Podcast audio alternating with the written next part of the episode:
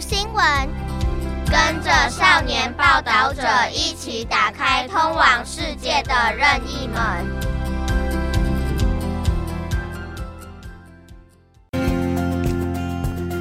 รับฟัง The Reporter เปิดโลกทัศน์ใหม่ให้แก่เยาวชน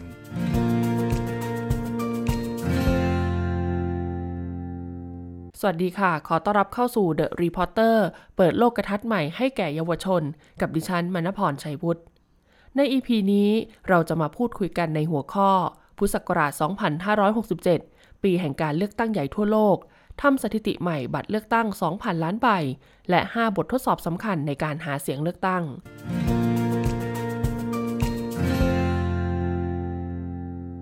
ปีนี้เป็นปีแห่งการเลือกตั้งทั่วโลกนะคะ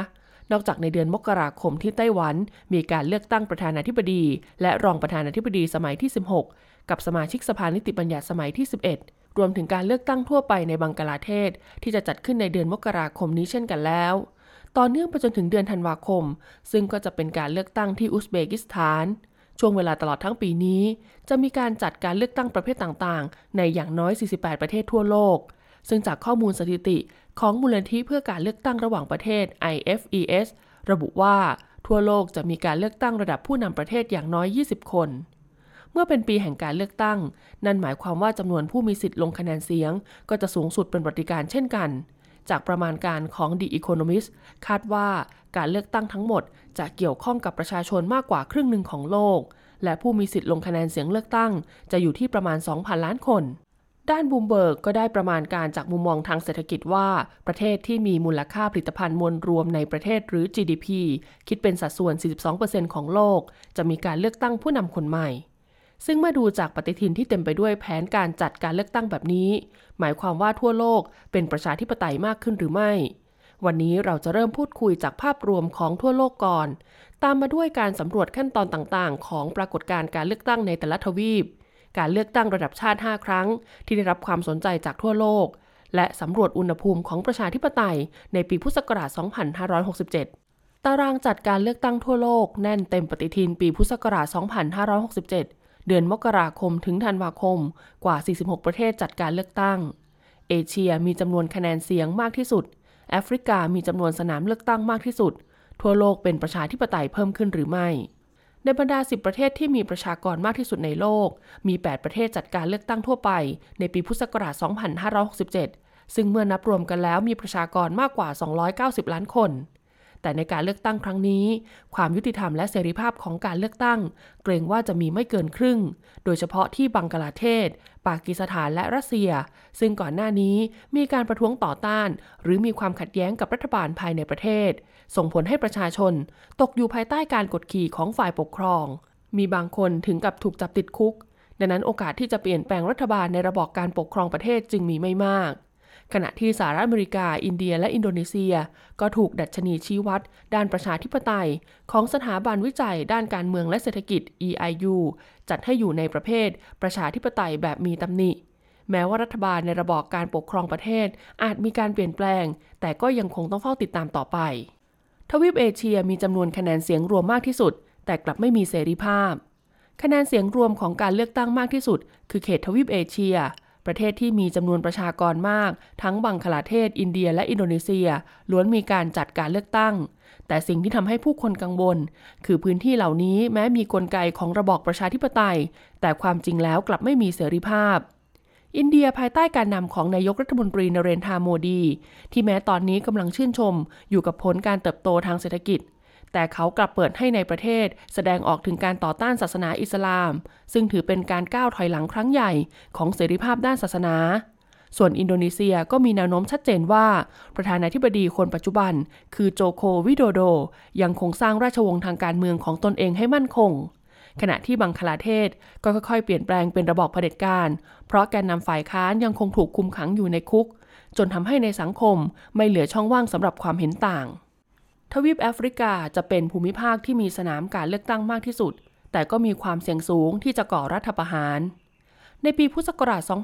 2567 เฉพาะทวีปแอฟริกาจะมีการจัดการเลือกตั้งประเภทต่างๆ ในกว่า 20 ประเทศ แต่หลายปีที่ผ่านมา ภูมิภาคแห่งนี้กลับมีการทำรัฐประหารมากที่สุดในโลก ตั้งแต่ปีพุทธศักราช 2563 ทวีปแอฟริกาเคยมีการทำรัฐประหารไปแล้วถึง 9 ครั้ง นอกจากนี้สภาแห่งชาติแอฟริกัน ANC ก็ถืออำนาจในแอฟริกาใต้มานานกว่า 30 ปี และคาดว่าน่าจะยังอยู่ในอำนาจต่อไปอีก ดังนั้นแม้ว่าในปีพุทธศักราช 2567 ทวีปแอฟริกาจะยังมีการเลือกตั้งขึ้น แต่สถานการณ์ทางการเมืองก็ยังคงมีความผันผวน 5 การเลือกตั้งระดับประเทศที่ทั่วโลกให้ความสนใจรองศาสตราจารย์หลินเจียเหอ คณะนิติศาสตร์ มหาวิทยาลัยเจิ้งจื้อชี้ให้เห็นว่า ความเป็นจริงแล้วระหว่างปีพุทธศักราช 2545 ถึงพุทธศักราช 2560 ในจำนวน 128 ประเทศทั่วโลก มี 58 ประเทศที่ถูกระบุว่ากำลังขับเคลื่อนหรือกลับไปสู่ระบอบเผด็จการ ซึ่งในช่วงเวลาเดียวกันนี้ เมื่อนำเอารัฐธรรมนูญของระบอบเผด็จการมาเปรียบเทียบกับรัฐธรรมนูญของระบอบประชาธิปไตย จะเห็นว่าเติบโตมากขึ้นเร็วขึ้นจนทำให้ตอนนี้มีประชากรบนโลกกว่า 42%ดำรงชีวิตอยู่ในประเทศเผด็จการต่อต้านระบอบประชาธิปไตย การที่ประชาชนลงคะแนนเสียงเลือกผู้นำประเทศ ก็ไม่ได้เป็นการรับประกันว่าคือการเป็นประชาธิปไตย ในปีพุทธศักราช 2567 ทั่วโลกมีจำนวนการเลือกตั้งทั่วไป 10 สนาม ซึ่งนอกจากไต้หวันแล้ว ก็ยังมีอีก 5 ประเทศ ที่ควรค่าแก่การให้ความสนใจเป็นพิเศษ ประกอบด้วยอินโดนีเซีย รัสเซีย อินเดีย เม็กซิโก และสหรัฐอเมริกา ซึ่งในที่นี้มีทั้งประเทศประชาธิปไตยรุ่นใหม่ ประเทศประชาธิปไตยรุ่นเก่า และประเทศเผด็จการที่ดูเหมือนจะเป็นประชาธิปไตย โดยการเลือกตั้งในประเทศเหล่านี้ ได้แสดงให้เห็นถึงประชาธิปไตยและเสรีภาพ ในแง่มุมที่แตกต่างกัน และสามารถช่วยให้พวกเราเข้าใจปัญหาของประชาธิปไตย ที่ประชาคมระหว่างประเทศกำลังเผชิญอยู่ในปัจจุบันอินโดนีเซียกับการสร้างราชวงศ์ทางการเมืองของโจโควิโดโด อินโดนีเซียเป็นประเทศที่มีประชากรมากที่สุด ในเอเชียตะวันออกเฉียงใต้ และเป็นประเทศที่มีประชากรมากเป็นอันดับ 4 ของโลก โดยจะมีการเลือกตั้งประธานธิบดีขึ้น ในวันที่ 14 กุมภาพันธ์ พุทธศักราช 2567 ซึ่งการเลือกตั้งทั่วไปครั้งนี้ จะกลายเป็นการเลือกตั้งภายในวันเดียวที่ใหญ่ที่สุดในโลก คาดว่าผู้มีสิทธิเลือกตั้งในประเทศอินโดนีเซียจำนวน 200 ล้านคน กับผู้มีสิทธิเลือกตั้งในต่างประเทศ1 7 5 0 0 0 0 คน จะออกมาลงคะแนนเสียง อีกทั้งยังเป็นการเลือกตั้งที่กลุ่มคนรุ่นใหม่จากเจน Z มีสิทธิ์ลงคะแนนเสียงมากที่สุดเป็นครั้งแรกด้วย และเนื่องจากจำนวนผู้มีสิทธิ์เลือกตั้งมาก จึงคาดว่าการนับคะแนนเสียงจะใช้เวลาดำเนินการประมาณ 1 เดือน โดยจะประกาศผลการเลือกตั้งได้ในช่วงปลายเดือนมีนาคม ทั้งนี้การเลือกตั้งทั่วไปครั้งล่าสุดของอินโดนีเซีย เกิดขึ้นในปีพุทธศักราช 2562 ซึ่งถือเป็นการเลือกตั้งแบบครบวงจรครั้งแรก ในประวัติศาสตร์ของอินโดนีเซีย และใช้เวลาดึงเดือนกว่าในการนับคะแนน โดยวันที่ประกาศผลการเลือกตั้งมีความขัดแย้งรุนแรงเกิดขึ้น จนทำให้มีผู้เสียชีวิต 6 ราย และบาดเจ็บมากกว่า 200 ราย นายปราโบโวซูเบียนโต ผู้สมัครชิงตำแหน่งประธานาธิบดีจากพรรคฝ่ายตรงข้าม ซึ่งพ่ายแพ้ให้กับประธานาธิบดีโจโควิโดโดอีกหนึ่งสมัย กล่าวหาว่าประธานาธิบดีโจโควิโดโด ได้ใช้กลไกของภาครัฐโกงคะแนนเสียง อินโดนีเซียก็เหมือนกับไต้หวันที่เป็นประเทศประชาธิปไตยใหม่ โดยหลังถูกปกครองด้วยระบอบเผด็จการของอดีตประธานาธิบดีซูฮาโตมาเป็นเวลา 32 ปี ตั้งแต่ปีพุทธศักราช 2503 จนกระทั่งหลังจากล้มล้างระบอบการปกครองของซูฮาโตได้ ในปีพุทธศักราช 2541อินโดนีเซียจึงได้เข้าสู่ยุคแห่งการปฏิรูป และเริ่มต้นกระบวนการอันยาวนาน ของการทำให้เป็นประชาธิปไตย จนกระทั่งในปีพุทธศักราช 2557 นายโจโควิโดโด ซึ่งมีพื้นเพเป็นพลเรือน ก็สามารถเอาชนะคู่แข่ง และได้รับเลือกตั้งให้เป็นประธานธิบดี โดยในช่วงแรก ๆ เขาเป็นคนที่มีทัศนคติอ่อนน้อมถ่อมตน และเอาใจใส่ต่อวิถีชีวิตของผู้คน จนทำให้เขาได้รับการขนานนาม ว่าเป็นโอบามาในเวอร์ชั่นอินโดนีเซียแต่อย่างไรก็ตามในช่วง 10 ปีของการปกครองโดยโจโควิโดโด เสรีภาพการแสดงออกบนอินเทอร์เน็ตในอินโดนีเซียกลับถูกจำกัด และมีสัญญาณของการถดถอยทางประชาธิปไตย เช่นการปราบปรามสื่อมวลชน ที่วิพากษ์วิจารณ์รัฐบาล เพราะสื่อเป็นเครื่องบ่งชี้สำคัญของประเทศประชาธิปไตย ดังนั้นเมื่อสูญเสียอิสรภาพในการวิพากษ์วิจารณ์รัฐบาล นั่นหมายความว่าการพัฒนาด้านประชาธิปไตยก็ถูกขัดขวางด้วยแต่ที่หลายคนกังวลไปมากกว่านั้น ก็คือประธานาธิบดีโจโควิโดโด ได้ทำให้สมาชิกในครอบครัวของเขาจำนวนมาก เข้ามาสู่แวดวงการเมือง เช่นบ๊อบบี้นาชูซันลูกเขยของเขาที่ชนะการเลือกตั้งในปีพุทธศักราช 2563 และได้ดำรงตำแหน่งเป็นนายกเทศมนตรีเมืองเมดัน เมืองใหญ่ที่สุดในจังหวัดสุมาตราเหนือ และนายเกซังปันการเรฟ ลูกชายคนเล็กวัย 28 ปี กลายเป็นประธานพรรค PSI ซึ่งเป็นพรรคใหม่ในเวทีการเมือง ที่หวังจะดึงดูดคะแนนเสียงจากกลุ่มคนรุ่นใหม่ ไม่เพียงแค่นั้น นายกีบรันรากาบูมิงรากา ลูกชายคนโตวัย 36 ปี ของประธานธิบดีโจโควิโดโด ที่ปัจจุบันดำรงตำแหน่งนายกเทศมนตรีเมืองสุรากาตาในจังหวัดชวากลาง ก็ได้ออกมาประกาศเมื่อเดือนตุลาคมพุทธศักราช 2566 ว่าเขาจะเข้าร่วมทีมของนายปราโบโวซูเบนโต ผู้สมัครชิงตำแหน่งประธานธิบดีของพรรคเจรินดา โดยได้รับการเสนอชื่ออย่างเป็นทางการ ให้เป็นรองผู้สมัครชิงตำแหน่งประธานธิบดี ปีพุทธศักราช 2567 ซึ่งความเคลื่อนไหวดังกล่าวก่อให้เกิดความโกลาหลในสังคม เนื่องจากกฎหมายการเลือกตั้งของอินโดนีเซียกำหนดให้ผู้สมัครต้องมีอายุครบ 40 ปีบริบูรณ์ขึ้นไป โดยเมื่อเดือนตุลาคมพุทธศักราช 2566 สารรัฐธรรมนูญอินโดนีเซีย ก็ได้มีคำพิพากษาออกมาว่า ผู้สมัครที่เคยดำรงตำแหน่งทางราชการมาก่อน จะไม่อยู่ภายใต้ข้อจำกัดนี้ และอนุญาตให้นายกีบรันรากาบูมิงรากา วัย 36 ปี เข้าร่วมการหาเสียงเลือกตั้งประธานาธิบดีได้ ซึ่งผลที่ตามมาคือทำให้จำนวนคะแนนนิยมของนายปราโบโวซูเบนโตผู้สมัครชิงตำแหน่งประธานาธิบดีเพิ่มขึ้นอย่างต่อเนื่อง ช่วง 10 ปีก่อนหน้านี้โจโควิโดโด เป็นประธานธิบดีสมัครเล่นที่มีชื่อเสียงระดับโลก แต่ปัจจุบันนี้เขากำลังสร้างราชวงศ์ทางการเมืองของตนเองไปทีละขั้นตอน เพื่อยังคงรักษาอิทธิพลทางการเมืองต่อไป หลังลงจากตำแหน่งแล้ว ดังนั้นหลังการเลือกตั้งประธานธิบดีในปีพุทธศักราช 2567 ประชาธิปไตยของอินโดนีเซียอาจต้องเผชิญกับความท้าทายอีกครั้ง รัสเซียปูตินผู้แข็งแกร่ง ไม่มีคู่แข่งในการเลือกตั้ง การเลือกตั้งประธานาธิบดีรัสเซียจะมีขึ้นในเดือนมีนาคมพุทธศักราช 2567 โดยประธานาธิบดีวลาดิมีร์ปูติน ของรัสเซียวัย 71 ปี ซึ่งเป็นผู้จุดชนวนสงครามรัสเซียกับยูเครน ได้ประกาศลงสมัครชิงตำแหน่ง ในฐานะผู้สมัครอิสระ การเลือกตั้งครั้งนี้จึงเป็นเหมือนของตายสำหรับปูติน เพราะเขาอยู่ในอำนาจการปกครองมายาวนานกว่า 20 ปี และทำการควบคุมสื่อของทางการไว้ได้อย่างสมบูรณ์ นอกจากนี้ฝ่ายตรงข้ามทางการเมืองที่สำคัญ ก็ยังถูกสังหารถูกจำคุก หรือถูกในประเทศไปหมดแล้วด้วยส่งผลให้ปัจจุบันนี้ในรัสเซีย แทบไม่มีกระแสการต่อต้านปูตินเลย ดังนั้นเขาจึงมีโอกาสได้รับเลือกตั้งต่ออีกสมัยได้อย่างง่ายดาย และทำให้การเลือกตั้งครั้งนี้ ดูเหมือนเป็นเพียงพิธีการทางการเมืองของรัสเซียเท่านั้น ปูตินทำการควบคุมทรัพยากรและสื่อของรัฐ นับตั้งแต่เข้ารับตำแหน่งประธานธิบดีในปีพุทธศักราช 2542 จากนั้นเส้นทางทางการเมืองของเขาก็ได้รับชัยชนะในการเลือกตั้งอย่างง่ายดายมาโดยตลอด ต่อมาในปีพุทธศักราช 2563 ปูตินยังบังคับให้มีการยกเลิกข้อจำกัดการลงเลือกตั้งซ้ำเพื่อให้ตนเองได้อยู่ในอำนาจต่อเนื่อง ไปจนถึงปีพุทธศักราช 2579 ปูตินทำการควบคุมสื่อ เพื่อให้มั่นใจว่าจะไม่มีสื่อใด วิพากษ์วิจารณ์เขาได้ ขณะเดียวกันก็ดำเนินการกำจัดฝ่ายตรงข้ามทางการเมืองอย่างแข็งขัน โดยที่ผ่านมา นายอเล็กเซย์นาวานี คู่แข่งทางการเมืองที่มีชื่อเสียงโด่งดังที่สุด เคยเปิดโปงการทุจริตของปูตินอยู่บ่อยครั้ง และถูกจับกลุ่มมากกว่า 10 ครั้งในข้อหาต่างๆ ซึ่งในปีพุทธศักราช 2563 เขาถูกวางยาพิษบนเครื่องบิน และตกอยู่ในอาการโคม่า โดยหลังเดินทางกลับประเทศ เพื่อเข้ารับการรักษาในปีพุทธศักราช 2564 เขาก็ถูกจับกุมทันที ซึ่งตอนนี้อเล็กเซนาวานียังคงรับโทษอยู่ในเรือนจำ โดยเมื่อวันที่ 7 ธันวาคมพุทธศักราช 2566อเล็กเซนาวานี ได้เรียกร้องผ่านสื่อโซเชียลมีเดีย ให้ชาวรัสเซียเห็นวิธีการบิดเบือนการเลือกตั้งที่ชัดเจนของปูติน แต่แล้วหลังจากนั้นเขาก็หายตัวไป โดยหลังจากหายไปนานกว่า 2 สัปดาห์ ก็พบว่าอเล็กเซย์นาวานี ถูกย้ายไปอยู่ที่ทันทสถานทางตอนเหนือของวงกลมอาร์กติก ซึ่งคีรายามิส โฆษกของนาวานีกล่าวว่า ทันทสถานมีอากาศหนาวเหน็บ มีสภาพแวดล้อมย่ำแย่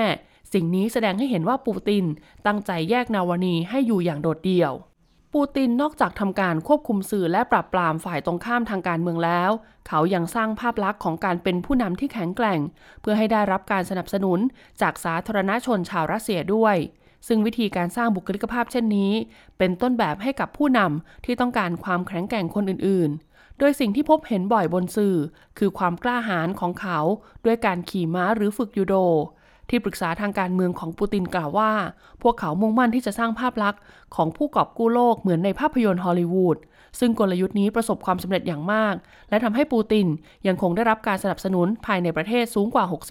60%การออกแบบฮีโร่ของปูตินถือเป็นสิ่งที่ถูกต้องแม่นยำเพราะหลังจากการล่มสลายของสหภาพโซเวียต ในปีพุทธศักราช 2534 คุณภาพชีวิตของชาวรัสเซียก็ถดถอยลง ประชาชนโดยทั่วไปขาดความมั่นคงทางเศรษฐกิจ ยังทำให้อายุขัยโดยเฉลี่ยของผู้ชายชาวรัสเซียสั้นลงอีกด้วย ซึ่งในช่วงเวลานั้นเอง ปูตินก็ได้ผงาดขึ้นมาบนเส้นทางทางการเมืองของรัสเซีย และเติบโตอย่างรวดเร็ว โดยมีเป้าหมายเพื่อสร้างสถานภาพของรัสเซียในฐานะมหาอำนาจให้กลับขึ้นมาใหม่ ซึ่งความตั้งใจก็คือทำให้รัสเซียกลับมายิ่งใหญ่อีกครั้ง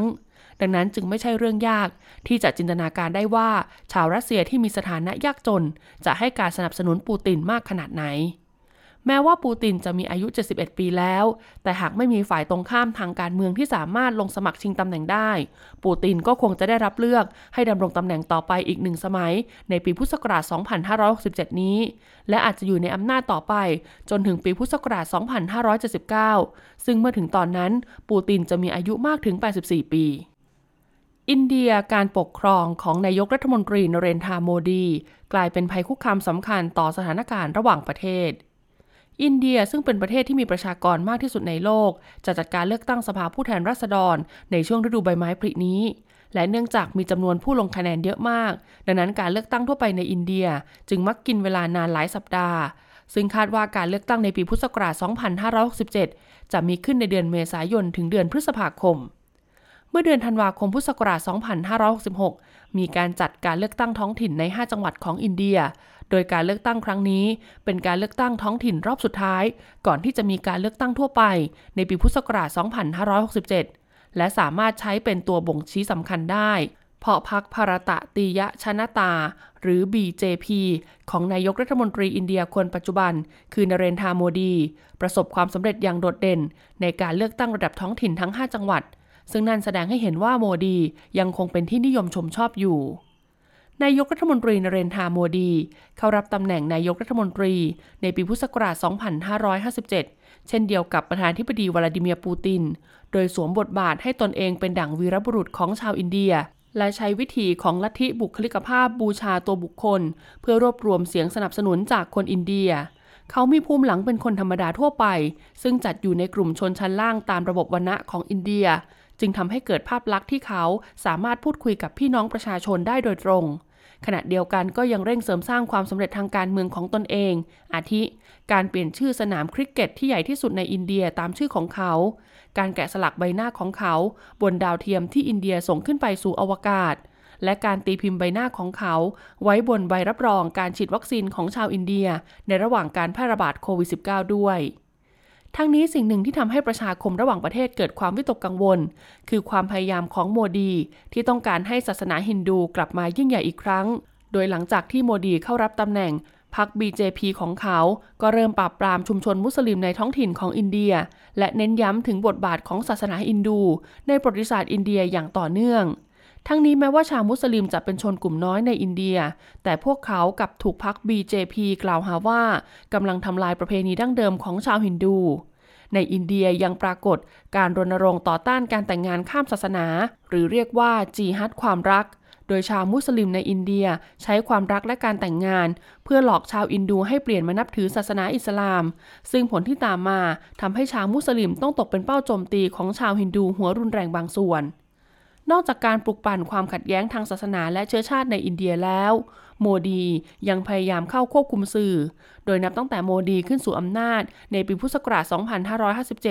เสรีภาพของสื่อในอินเดียลดลงอย่างมาก บุคลากรด้านสื่อบางส่วนถูกไล่ออก เนื่องจากวิพากษ์วิจารณ์พรรค BJP ของโมดี อย่างไรก็ตามขณะนี้ อินเดียแซงหน้าจีนกลายเป็นประเทศที่มีประชากรมากที่สุดในโลก ขณะเดียวกันที่ตั้งทางภูมิศาสตร์ของอินเดียก็มีคุณค่าทางยุทธศาสตร์ ในการสร้างสมดุลให้กับจีนด้วย ดังนั้นในอนาคต หากประเทศต่างๆ ทั่วโลกต้องการป้องกันการขยายอำนาจของจีน การเสริมสร้างความร่วมมือกับอินเดียจึงมีความสำคัญเป็นอย่างยิ่ง และถ้าหากโมดียังคงขัดขวางการพัฒนาประชาธิปไตยของอินเดีย ด้วยการปกครองแบบผู้นำที่แข็งแกร่ง ผู้นำของประเทศต่างๆ ทั่วโลก อาจต้องเผชิญหน้ากับภาวะที่กลืนไม่เข้าขายไม่ออก ระหว่างการป้องกันอิทธิพลของจีน กับการปกป้องประชาธิปไตยของอินเดียด้วยเหตุนี้ ผลการเลือกตั้งทั่วไปของอินเดียในปีพุทธศักราช 2567 จึงควรค่ากับการได้รับความสนใจจากทั่วโลกมากขึ้น เม็กซิโกการถือกำเนิดขึ้นของประธานาธิบดีหญิงคนแรก แต่เส้นทางสู่ความเท่าเทียมของสิทธิสตรียังคงเต็มไปด้วยอุปสรรค การเลือกตั้งประธานาธิบดีเม็กซิโกในเดือนมิถุนายนพุทธศักราช 2567 จะเป็นการแข่งขันกัน ระหว่างนางคลอเดีย เซนบามปาโด จากพรรคโมเรนาและนางโซซิสกาเบส จากพรรค PNP โดยเมื่อผู้สมัครชิงตำแหน่งทั้งสองคนเป็นผู้หญิง ดังนั้นไม่ว่าใครก็ตามที่ชนะการเลือกตั้ง เม็กซิโกจะมีประธานาธิบดีหญิงคนแรกอย่างแน่นอน ซึ่งนั่นหมายความว่าเม็กซิโกที่เคยถูกขนานนามว่าดินแดนแห่งการฆ่าสตรีเพศ จะมีการเริ่มต้นบทบาทใหม่ของการพัฒนาสิทธิสตรีในอนาคตใช่หรือไม่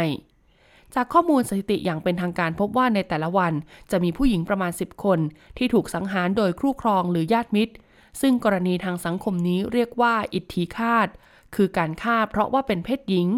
โดยผู้กระทำความผิดหลายคนไม่ได้รับโทษที่สมควรตามกฎหมาย และนำไปสู่ความไม่พอใจของประชาชนในสังคมเป็นอย่างมาก จนในช่วงหลายปีที่ผ่านมา เกิดการประท้วงตามท้องถนนหลายครั้งทำให้รัฐบาลจำเป็นต้องจัดการแก้ปัญหาทางสังคมนี้อย่างจริงจัง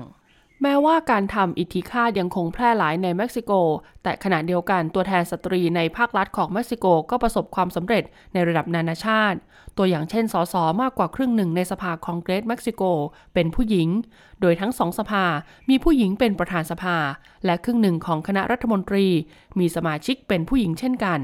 อีกทั้งในประวัติศาสตร์ยังมีการเลือกประธานศาลฎีกาเป็นผู้หญิงคนแรกด้วย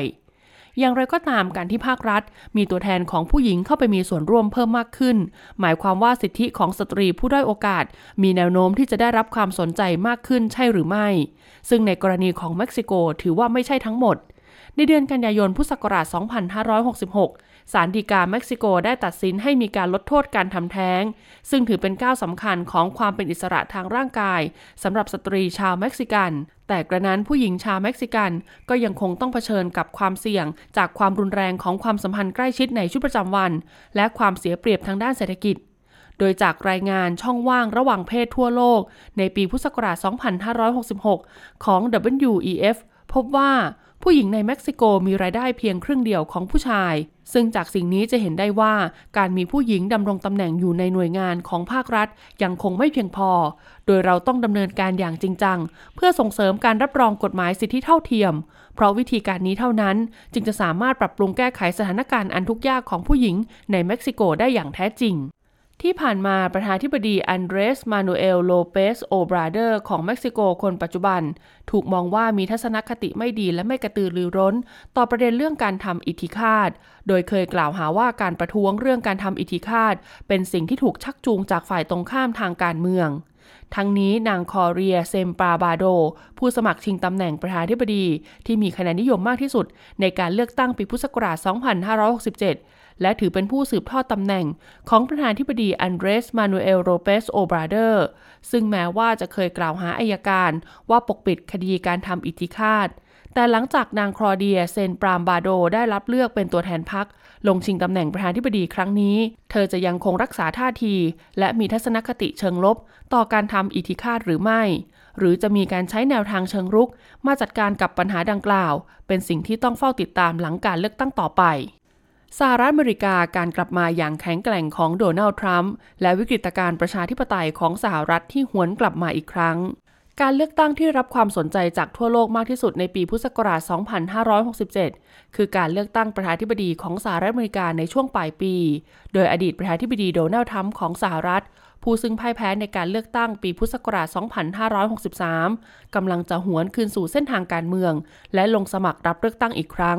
ซึ่งนั่นอาจก่อให้เกิดวิกฤตการณ์ประชาธิปไตยอีกระลอก ในทางการเมืองของสหรัฐอเมริกาในปีพุทธศักราช 2559 โดนัลด์ ทรัมป์ ถูกรับเลือกให้เป็นประธานาธิบดีของสหรัฐอเมริกา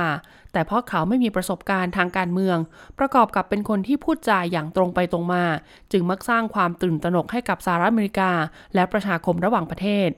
ทั้งนี้การได้รับเสียงสนับสนุนจากผู้มีสิทธิเลือกตั้งของทรัมป์ไม่ใช่เรื่องบังเอิญ เพราะในเวลานั้นสหรัฐเผชิญกับบรรยากาศทางสังคม ที่คล้ายคลึงกับบรรยากาศของรัสเซีย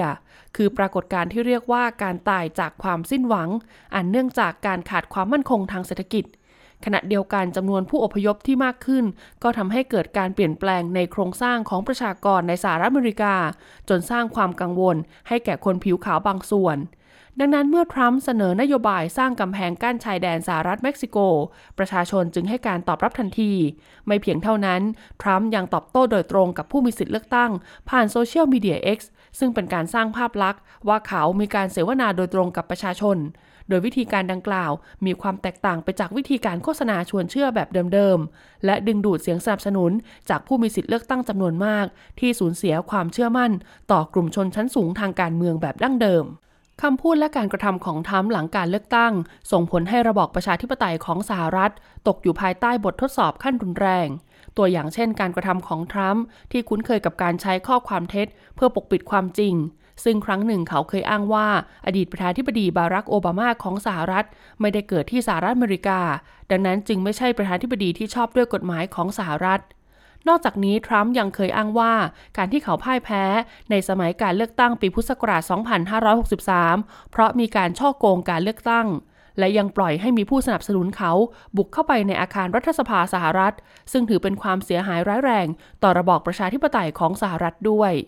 อย่างไรก็ตามเมื่อเร็วๆนี้สหรัฐอเมริกายังได้รับการจัดอันดับให้อยู่ในกลุ่มประเทศที่ประชาธิปไตยมีตำหนิด้วย ทั้งนี้สหรัฐยังถือว่ามีความโชคดี จากการพัฒนาของระบอบประชาธิปไตยมาเป็นเวลาหลายร้อยปี เพราะนั่นทำให้กฎหมายและระบบของสหรัฐ มีพลังเกี่ยวโยงกับระบอบประชาธิปไตย อันนำมาซึ่งการตรวจสอบและถ่วงดุลอำนาจทางการเมืองที่เข้มแข็งของทรัมป์จนกลายเป็นแนวป้องกัน ให้กับระบอบประชาธิปไตยของสหรัฐอเมริกา หลังจากทรัมป์พ่ายแพ้ต่อการเลือกตั้งในปีพุทธศักราช 2563 ประธานธิบดีโจไบเดนก็เข้ามารับช่วงต่อ และฟื้นฟูความร่วมมือระหว่างประเทศ ของสหรัฐอเมริกากับประเทศอื่น ๆ อย่างแข็งขัน อีกทั้งยังถอดถอนนโยบายต่าง ๆ ของทรัมป์ที่ส่งผลต่อการคุกคามสิ่งแวดล้อมและระบบนิเวศวิทยา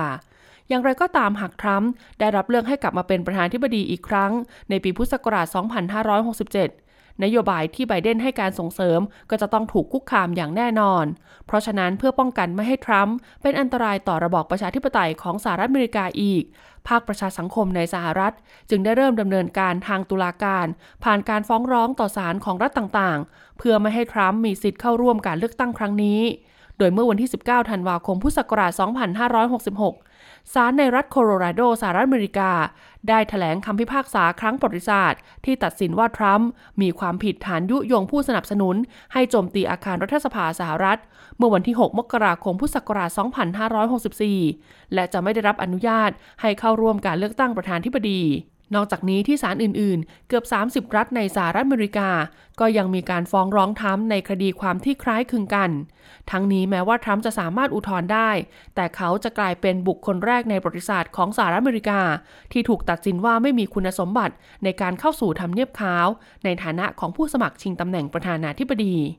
ปัจจุบันทรัมป์ยังคงเป็นผู้สมัครจากพรรคริพับลิกัน ที่ได้รับความนิยมมากที่สุด และมีแนวโน้มสูงมากที่จะได้เผชิญหน้ากับโจไบเดน ประธานาธิบดีคนปัจจุบันอีกครั้ง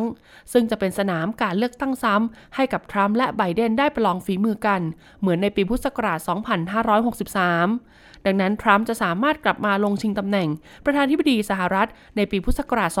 2567 ได้หรือไม่ ความวุ่นวายที่เกิดขึ้นกับระบอบประชาธิปไตยของสหรัฐ ในระหว่างกระบวนการการเลือกตั้งจะเป็นไปในรูปแบบใด เป็นสิ่งที่ทั่วโลกต้องเฝ้าจับตามองต่อไป